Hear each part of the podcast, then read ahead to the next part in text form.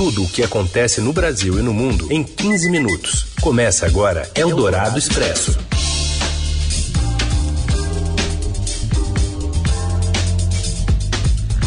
Olá, sejam todos bem-vindos a mais uma edição do Eldorado Expresso, que sempre traz para você as principais notícias no meio do seu dia e que você pode acompanhar pelo FM 107,3 da Eldorado, mas que também vira podcast. Eu sou Raíssen Abac e estes são os destaques desta quinta-feira, 19 de agosto de 2021. A CPI da Covid quebra o sigilo fiscal do líder do governo na Câmara, Ricardo Barros, nas investigações sobre a compra de vacinas. Jair Bolsonaro participa de evento da FUNAI no Mato Grosso, mas mais cedo defendeu a entrega de, terras, de terras indígenas ao agronegócio. E ainda o estudo sobre a aplicação da terceira dose de vacinas anti-Covid e as dificuldades das famílias brasileiras para manter uma alimentação adequada na pandemia. É o Dourado Expresso. Tudo o que acontece no Brasil e no mundo em 15 minutos. A CPI da Covid aprovou hoje a quebra de sigilo fiscal do deputado Ricardo Barros, líder do governo na Câmara, e de Frederico Assef, advogado da família Bolsonaro. Barros foi incluído ontem na lista de investigados pelo relator da comissão, senador Renan Calheiros. Em relação ao ACF, a CPI quer apurar se o advogado teve algum envolvimento no processo de aquisição de vacinas contra a Covid. Senadores também pediram à Receita Federal a relação de empresas das quais Barros e o ACEF participaram nos últimos cinco anos. Os parlamentares querem ainda saber o faturamento, a relação de notas fiscais emitidas, os maiores clientes e fornecedores e o detalhamento do lucro dessas empresas.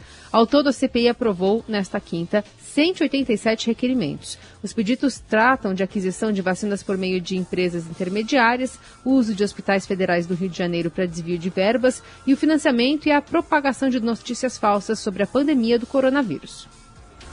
E o empresário Francisco Maximiano, dono da Precisa Medicamentos, contratada pelo Ministério da Saúde para fornecer a vacina indiana Covaxin, levou à Índia uma comitiva de empresários com os quais sua rede de empresas fez transações milionárias consideradas suspeitas. A CPI da Covid apura se algumas dessas movimentações financeiras serviram para a lavagem de dinheiro. Os senadores já aprovaram requerimentos para que cinco integrantes do grupo prestem depoimento.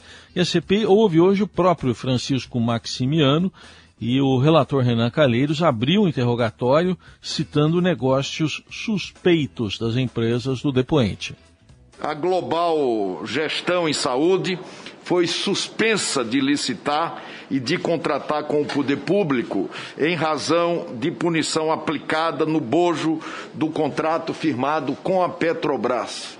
Recentemente, e esse fato também é sobejamente conhecido pelo país e, sobretudo, por essa comissão parlamentar de inquérito, a Barat Biotech descredencia a Precisa na aquisição da Covaxin por falsificação de documentos. Amparado por decisão do Supremo Tribunal Federal para não se autoincriminar, Francisco Maximiano ficou em silêncio na maioria das perguntas. Como o grupo que controla a Global, encabeçado por Vossa Senhoria, continua conseguindo contratos públicos? Senhor senador, com todo respeito, eu vou exercer a prerrogativa garantida a mim pela decisão do STF, a minha autodefesa vou permanecer em silêncio. Será que Vossa Senhoria poderia nos responder porque a Precisa Medicamentos, essa é uma pergunta que todos querem fazer, foi escolhida para atuar na negociação da Covaxin? Se a Global Gestão em Saúde já tinha experiência prévia em tratar eh, com o Ministério da Saúde? Senhor relator, eh, com todo respeito, eu vou exercer o direito ao silêncio. Eldorado Expresso. Presidente Bolsonaro está hoje no Mato Grosso para um evento da FUNAI, mas na contramão falou mais cedo a apoiadores que defendem a entrega de terras indígenas ao agronegócio. De Brasília, fala repórter do broadcast político Edu, fala o repórter do broadcast político Eduardo Gayer. Oi, Heisen, tudo bem? O presidente Jair Bolsonaro participa nesta quinta-feira do seminário sobre etnodesenvolvimento e sustentabilidade no Centro-Oeste, Dia do Campo, lá em Cuiabá, capital do Mato Grosso. O evento foi organizado pela Secretaria de Governo, a Segov, em parceria com a Fundação Nacional do Índio, a FUNAI. Durante o evento, o presidente e o governador do Mato Grosso, Mauro Mendes, do DEM, fazem a entrega de 42 equipamentos agrícolas a comunidades indígenas do estado, visando, segundo eles, impulsionar a produção nas aldeias. Sobre esse assunto, hoje, antes de embarcar para o evento, o presidente Bolsonaro conversou com apoiadores lá no cercadinho em frente ao Palácio da Alvorada e defendeu a entrega de parte das terras indígenas ao agronegócio. Ele informou que iria ao evento da FUNAI. Bom, o presidente disse aos apoiadores que essa entrega faria a produção agrícola do Brasil dobrar, mas que há resistência de ambientalistas e até de parte da Igreja Católica. Presidente, porém, não apresentou provas ou estudos sobre essa suposta maximização da produção com o repasse de terras indígenas. Vamos lembrar, Heisen, que a política ambiental do governo Bolsonaro é muito criticada por especialistas do meio ambiente e o desmatamento da Amazônia cresceu consideravelmente na gestão atual. Eldorado Expresso. TSE planeja regra para secar receitas de canais com conteúdo político na internet. Informações com Vinícius Valfré. O Tribunal Superior Eleitoral estuda publicar uma resolução que obrigará as plataformas de redes sociais a proibir a geração de receita por páginas e canais com conteúdo político durante as eleições, em especial os dedicados a notícias falsas e com caráter extremista. Embora não seja direcionada a reduzir o alcance de conteúdos específicos, a iniciativa tem potencial para impactar a renda de perfis bolsonaristas que conseguem arrecadar altas quantias de dólar com desinformação, ameaças e ataques a instituições. Uma parte do TSE enxerga esses grupos como mercenários e avalia que a providência é necessária porque política e ideologia não podem ser comercializadas. Com a fonte de renda sendo seca, os debates sobre os mesmos temas poderão ocorrer livremente, mas sem que sejam contaminados pelo interesse financeiro. A reação do TSE surge no âmbito do inquérito administrativo aberto a partir da live de 29 de julho, em que o presidente Jair Bolsonaro lançou uma série de informações falsas sobre a segurança das urnas eletrônicas. Para uma ala da Corte Eleitoral, a oportunidade de lucro com a disseminação de conteúdos falsos incentiva a polarização política, a corrosão das instituições e ameaças antidemocráticas. Por outro lado, façam que o debate político não aconteça dentro de parâmetros razoáveis. Além disso, há o um entendimento entre ministros de que a receita desses canais pode ser classificada como financiamento privado de campanha eleitoral, o que é proibido. Também existem preocupações com relação a doações não declaradas feitas a esses canais. Eldorado Expresso. O PSOL deve se unir a Lula já no primeiro turno das eleições de 2022 pela primeira vez desde a fundação do partido. A Camila Turtelli traz mais informações direto de Brasília. Pela primeira vez, o PSOL pode não ter um candidato à presidência no primeiro turno das eleições em 2022 para apoiar o PT essa é uma ideia que ainda está em discussão, mas que tem maioria dentro do partido de esquerda e que tem o apoio do atual presidente da legenda, que é o Juliano Medeiros. O partido realiza um congresso é, para decidir seu posicionamento sobre as eleições de 2022 no final de setembro, dia 25 e 26 de setembro, onde eles devem bater o martelo sobre essa questão. E o Juliano Medeiros defende é, atualmente é, essa adesão à campanha do PT, à candidatura do ex-presidente Luiz Inácio Lula da Silva já desde o começo das eleições de 22, é, segundo ele, devido à gravidade da situação política do país agora. Ou seja, é, essas não são palavras dele, mas seria uma estratégia para combater o bolsonarismo. Porém, o Juliano Medeiros ele coloca aí algumas é, questões, algumas condicionantes para que o pessoal é, tenha, tome essa atitude de já apoiar o PT desde o começo. Uma das questões é deixar de lado o teto de gastos, que é essa trava aí sobre quanto que o país gasta, né, que é uma trava para as contas públicas. Mas enfim, é algo que eles só vão decidir mesmo no final de setembro e a gente sabe que até as eleições, né, no ano que vem, tudo pode mudar. A gente segue acompanhando. Eldorado Expresso. A diretoria da Anvisa rejeitou por unanimidade a aplicação da Coronavac em crianças e adolescentes. A agência quer que o Instituto Butantan apresente mais dados comprovando que a vacina é segura e eficaz para essa faixa etária. Por enquanto, apenas o imunizante da Pfizer está liberado para menores. Na mesma reunião, a Anvisa recomendou uma dose de reforço da Coronavac para idosos acima de 80 anos e pessoas com imunidade comprometida. Antes mesmo da decisão da Anvisa, o Ministério da Saúde, por meio do ministro Marcelo Queiroga, falou sobre a necessidade uma terceira dose diante da variante Delta originária da China. Segundo ele, a aplicação seguirá os mesmos critérios originais do Programa Nacional de Imunização com grupos prioritários. A gente vai começar é, pelos grupos prioritários. Né? Então, de novo, os profissionais de saúde, os mais idosos. Nós sabemos que os indivíduos idosos eles têm um sistema é, imunológico mais comprometido, por isso que eles são é, mais vulneráveis. Por conta do avanço da variante Delta, os Estados Unidos registraram ontem mais de mil mortes por Covid em um dia, o que não acontecia desde março. O país tenta acelerar o ritmo da vacinação, mas enfrenta o negacionismo de parte da população e a disseminação de notícias falsas sobre as vacinas. Já no Brasil, houve nesta quarta o registro de 985 mortes por Covid, totalizando 571.703 desde o início da pandemia. Eldorado Expresso. Pensando em 2022, o governador de São Paulo, João Dória, terá Rodrigo Maia no governo estadual e na busca por uma candidatura à presidência da República. Mais informações com o Pedro Vencesval. O deputado Rodrigo Maia, ex-presidente da Câmara, assumirá um cargo no primeiro escalão do governo de São Paulo. A notícia foi antecipada pela coluna do Estadão. Após ter sido convidado diretamente por João Dória, o deputado federal sem partido do Rio de Janeiro será secretário de Projetos e Ações Estratégicas, responsável pelas iniciativas de desestatização, parcerias público-privadas e concessões em andamento no Estado. Por falar em João Dória e PSDB, uma semana após completar 16 anos e receber como presente do governador João Dória um estágio no Palácio dos Bandeirantes, o estudante do ensino médio Tomás Covas, filho do ex-prefeito Bruno Covas, assinou na noite desta terça-feira sua ficha de filiação no PSDB, em um evento que reuniu cerca de 300 tucanos e causou aglomeração em uma casa de shows sem janela na capital.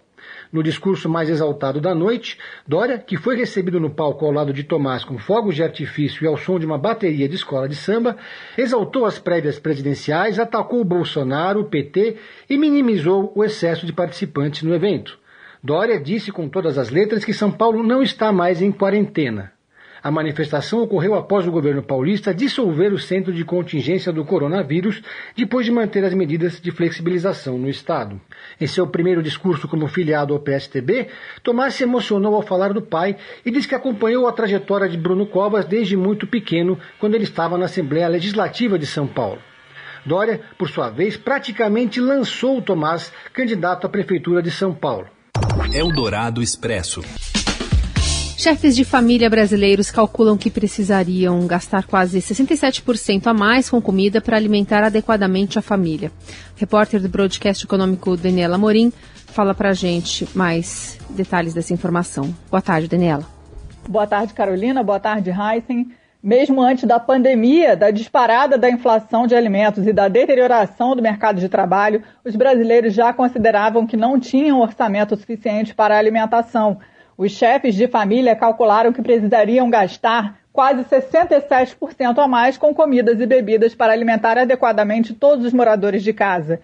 A despesa média foi de R$ 209,12 por pessoa da família cada mês, mas seriam necessários R$ 348,60 para atender as necessidades alimentares, apontam dados da pesquisa de orçamentos familiares divulgados pelo IBGE. Os dados da pesquisa são referentes a 2017 e 2018 e consideram o valor de tudo o que foi consumido como alimentação pelas famílias, incluindo o que não foi adquirido com recursos financeiros, como alimentos recebidos por doações e obtidos através de produção própria. A situação é mais grave entre as pessoas que vivem em situação de insegurança alimentar, ou seja, aquelas que convivem com a incerteza quanto ao acesso de comida no futuro ou que já apresentam redução de quantidade ou qualidade dos alimentos consumidos. Nesse grupo, a despesa mensal com alimentos por pessoa era de R$ 153,49, o equivalente a cerca de R$ 5,10 por dia. Nos lares afetados por uma insegurança alimentar considerada grave, em situação de fome, o gasto médio per capita é de apenas 134 reais por mês. De acordo com o IBGE, 4 em cada 10 brasileiros, o equivalente a 41% da população, conviviam com algum grau de restrição para acesso a uma alimentação em quantidade e variedade desejadas. Nesse grupo em situação de insegurança alimentar, 70% dos chefes de família eram negros. Entre as famílias que passavam fome, aproximadamente 75% tinham como referência do lar pessoas autodeclaradas pretas ou pardas. Eldorado Expresso. O Papa Francisco aceitou a renúncia do bispo de São José do Rio Preto, no interior paulista, Tomé Ferreira da Silva. A decisão aconteceu após o vazamento de um vídeo em que, durante uma conversa, o religioso aparece se masturbando. Desde 2018, Dom Tomé era investigado por acobertar supostos abusos sexuais cometidos por padres e de ter ele mesmo assediado um jovem por mensagens. Eldorado Expresso. As leis no Afeganistão, comandado pelo Talibã, devem ser semelhantes às que existiam da próxima, da outra vez em que o grupo extremista esteve no poder. A avaliação foi feita hoje por um dos principais comandantes do Talibã, Wahedullah Hashimi. Ele afirmou que não há possibilidade de o país adotar a democracia como sistema para escolher os líderes. O Afeganistão provavelmente será governado por um conselho que vai observar a Sharia, a lei islâmica. A ex-capitã da seleção afegã feminina de futebol e diretora da Confederação Nacional, Khalida Popal, revelou que tem recebido mensagens e ligações desesperadas das atuais jogadoras. Popal tem aconselhado as outras mulheres a abandonarem suas casas, escaparem de perto dos vizinhos que sabiam do seu papel como futebolistas e apagarem qualquer vestígio desse histórico. Eldorado Expresso. Com o avanço da vacinação, a retomada não é só da economia, mas também da busca do pace perfeito também pelos corredores de rua. O Robson Morelli, correndinho, conta pra gente. Olá, amigos! Hoje eu quero falar dos corredores de rua que estão de volta, isso mesmo, em provas amadoras ou simplesmente correndo com os amigos por aí. Estão retomando a atividade. Este grupo estava enferrujado, desaparecido, desanimado e com, com isolamento, né? Por causa da Covid-19, mas com o avanço da vacinação no Brasil, os corredores amadores estão de volta, estão se reunindo em parques e avenidas de São Paulo, por exemplo. Tem sido muito frequente você encontrar corredores nas avenidas da cidade. Todos eles se dizem mais seguros depois de vacinados. O Estadão tem uma reportagem no seu portal sobre isso, saiu também na edição impressa, que retoma, né, que fala dessa retomada da atividade esportiva deste grupo de corredores. O Brasil, como todo mundo sabe, avança com a sua primeira dose da vacina contra a Covid, mais de 110 milhões de pessoas já vacinadas, metade disso ainda com a segunda dose, que de fato imuniza é, as pessoas, mas esse avanço está acontecendo diariamente. Paralelamente aos exames de corredores nas ruas e nos parques, a retomada da, das corridas ela possui marcos importantes. Primeiro foi aquela abertura das academias lá no início de maio, é, foi um, um, momento importante para isso, é, e agora a Associação de Corredores tenta promover corridas curtas, de 10, de 5 quilômetros. Bacana isso, desde que haja segurança, desde que haja respeito, é, desde que haja essa harmonia para a gente continuar vencendo é, e vencendo e vencendo a Covid-19. É isso, gente. Falei, um abraço a todos, valeu! Valeu, Robson Morelli. A gente volta amanhã com mais uma edição novinha em Folha do Dourado Expresso. Obrigada pela companhia. Valeu, Heisen. Obrigado, Carol. Gente, obrigado também pela companhia. Boa quarta e até amanhã. Boa quinta e até amanhã que é sexta. Você ouviu Eldorado Expresso tudo o que acontece no Brasil e no mundo em 15 minutos.